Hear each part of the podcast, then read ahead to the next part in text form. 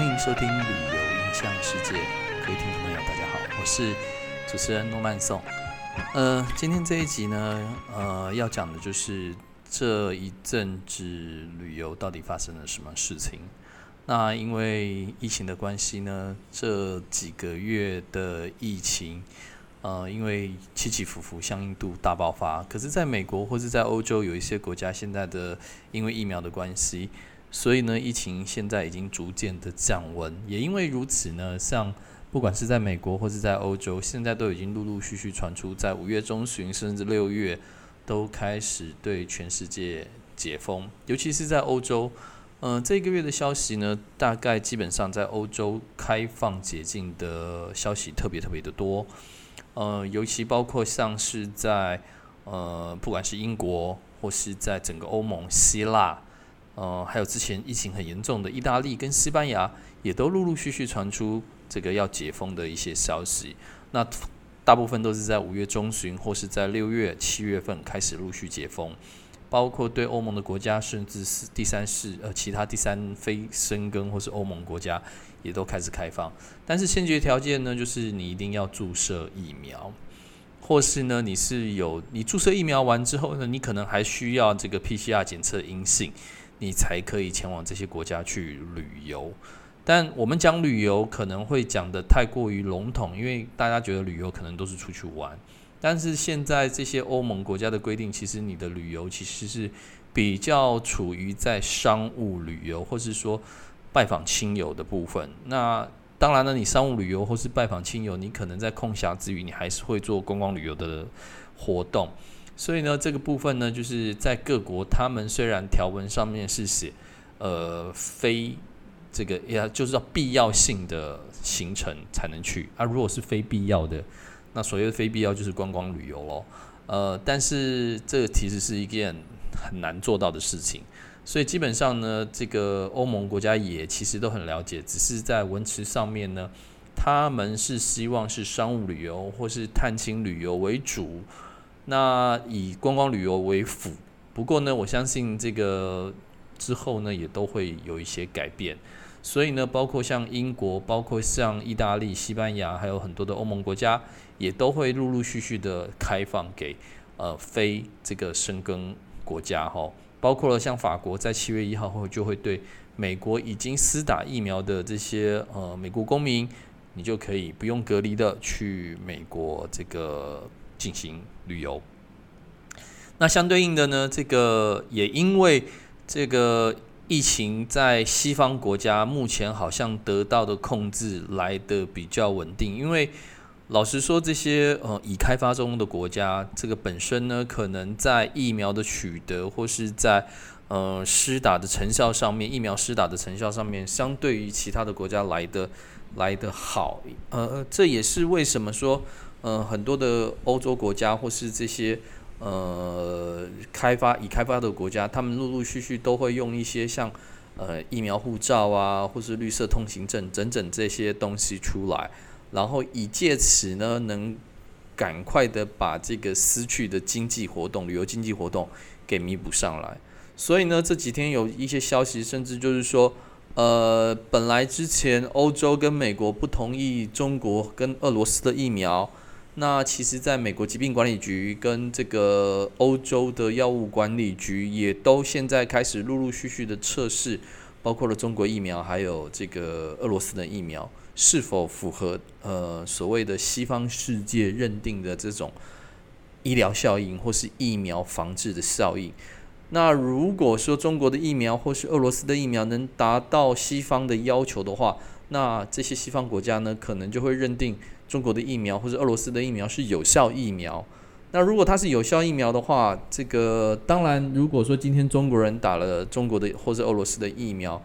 而出国旅游的话，当然这些西方国家也必定可以承认说你的疫苗是有效的，而对中国或是已经施打这个中国疫苗的，包括印尼呀、泰国啊、巴西等等这些国家，它就可以入境到欧洲或是美国等等。但相对的呢，因为呃中国呢自己本身现在也并不承认西方的疫苗。那我们现在知道说西方的疫苗有四种，包括了这个辉瑞，包括了莫德纳，包括了 A Z，然后包括了这个还有交生这四个疫苗。其实这四个疫苗在中国呢来说呢，相对也不被中国所认可。所以呢，当中国呃当西方的人，如果你打了这四个疫苗，很抱歉，你到了中国你还是要居家隔离。所以其实这是一种政政治上面的一种隔离哦，疫苗战，呃。我相信，当西方世界承认中国疫苗，中国疫苗当中国这个政府应该也会承认西方疫苗的施打效应哈，所以这是一个相对应的一个东西。所以呢，我们今天第一则的这个世界新闻呢，大概就是在讲说，这个全世界呢也因为这个疫苗的施打而逐步的开放了哈，当然。可能要离全面性的这个大旅游，可能还要很长的一段时间。但基本上，如果你有施打疫苗，呃，你可能在下个月或是暑假之前，你可能就可以前往欧洲或是美国去旅游。但是呢，这个回到台湾，你可能还是要隔离十四天，因为台湾并没有台，我们中央这个疫情中心并没有做相关。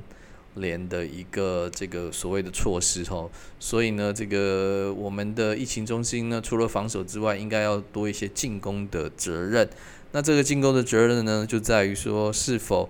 呃，施打疫苗过后的这些外国人或是台湾人，那能不用隔离，而在就是反正就是自己自己自己管理自己要自主管理的方式来做旅游吼，这样的状况可能也。也可以增加台湾人施打疫苗的这个呃意愿哈，增加台湾人施打疫苗的意愿。因为如果你有施打的话，可能在不久的将来，日本你也可以去，欧洲可以去，美国可以去，而且相对应都不用隔离。那你回到台湾呢？如果还要隔离的话，对这些想要施打疫苗的人，我相信他的诱因就大大的减少了哈。所以呃，这边也在呼吁说，看这个我们的这个大部长陈时中哈，是否能超前部署一下，能把这一个议题也把它考量在这个所谓的呃之后的这个决策或是之后的这个工作条件当中，把这件事情。尽速的落实后，这样也能让这个身为旅游业的一些一份子呢，这个能得以喘气吼，并且因为施打疫苗之后呢，就是可以开放，也不要说全开放，就是半开放的这个国境后，我相信在旅行社这边就应该就会得到一些喘息哦。那这就是我们今天的第一则新闻。那第二则新闻呢，就是这个各位旅游泡泡已经一个多月了哈，就是台湾跟博流的旅游泡泡。那我们在上个月的时候，其实已经讲过很多次了，这个旅游泡泡，呃，严格来说，其实它并不成功哈，因为，呃，雷声大雨点小，所以呢，这个之前大家觉得对它很渴望，可是后来基本上取消航班的取消航班，然后不成团的也不成团，然后要不然就是报名人数非常非常的低。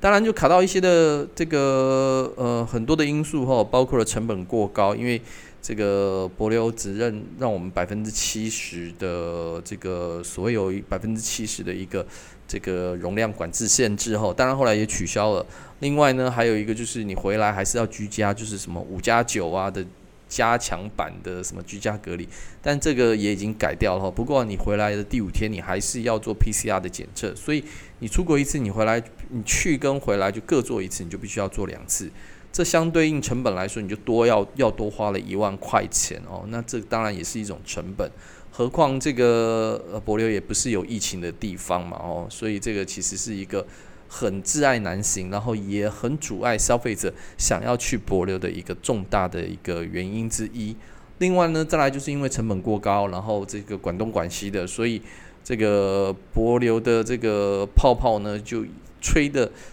没有很大，小小的。不过呢，却带动了这一个 solution，这一个这个博罗旅游泡泡的这一个这个呃作为，却吸引了很多很多的。可能会对台湾人比较吸引的一些主要旅游国家，那包括了呃商务旅游的新加坡，包括了越南，包括了可能这个休闲度假更适合的关岛、塞班，还有等，还有这澳洲跟纽西兰，其实对台湾的这个旅游泡泡都非常非常有兴趣，而且也透过各方的管道来跟台湾做进行这个接触跟谈判，所以我相信呢，虽然台湾。跟博流的旅游泡泡并没有吹得非常非常的漂亮，但是呢，这一个模式可能会引发，不管是台湾、新加坡、台湾、越南、台湾还有泰国，呃，台湾跟这个这个关岛、塞班或是纽西兰、澳大利亚等等这些国家的旅游泡泡，可能会因为用这样子的一个模式而吹成。那也希望呢，我们政府，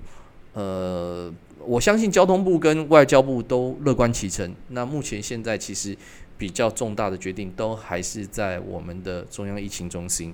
如果他首肯，大概这些旅游泡泡可能在不久的将来，甚至可能非常非常快速，下个月、下下个礼拜，就像博流一样，博流从宣布到起航，整整只有两个礼拜的时间。所以呢，这个其他的这个旅游泡泡，可能你今天可能没有。预计它会出来，可能不到两个礼拜后，或不到一个礼拜，忽然这个疫情中心就宣布说：“哦，你现在可以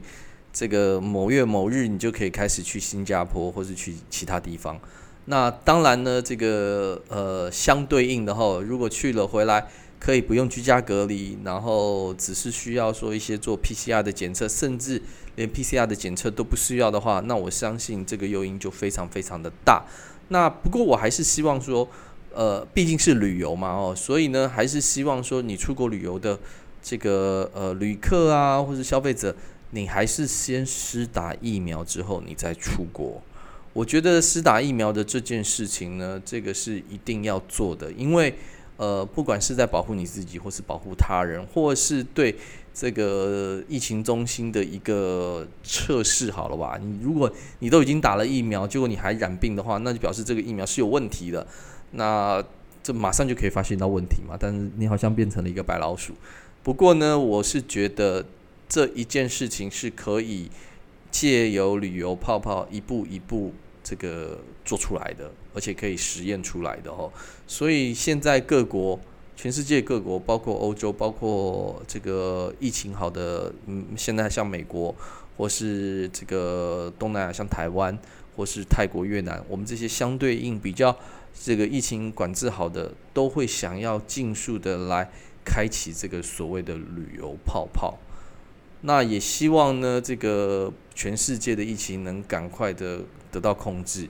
呃，疫苗已经开始在施打了，麻烦请各位这个预约去施打。台湾还有好几万剂的疫苗，现在不要把它放到过期。那也希望不管是医务人员，或是这些像华航的或是长荣的这些机师。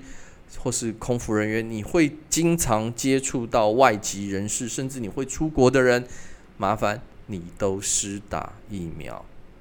好了，今天的节目就到此。如果你有任何的这个对欧洲的开放还有旅游泡泡有任何的意见，你也可以在这个 p o c a s t 上面留言，然后可以互相讨论一下。那下个礼拜我们继续。听我的旅游印象世界周报，我们下个礼拜见，拜拜。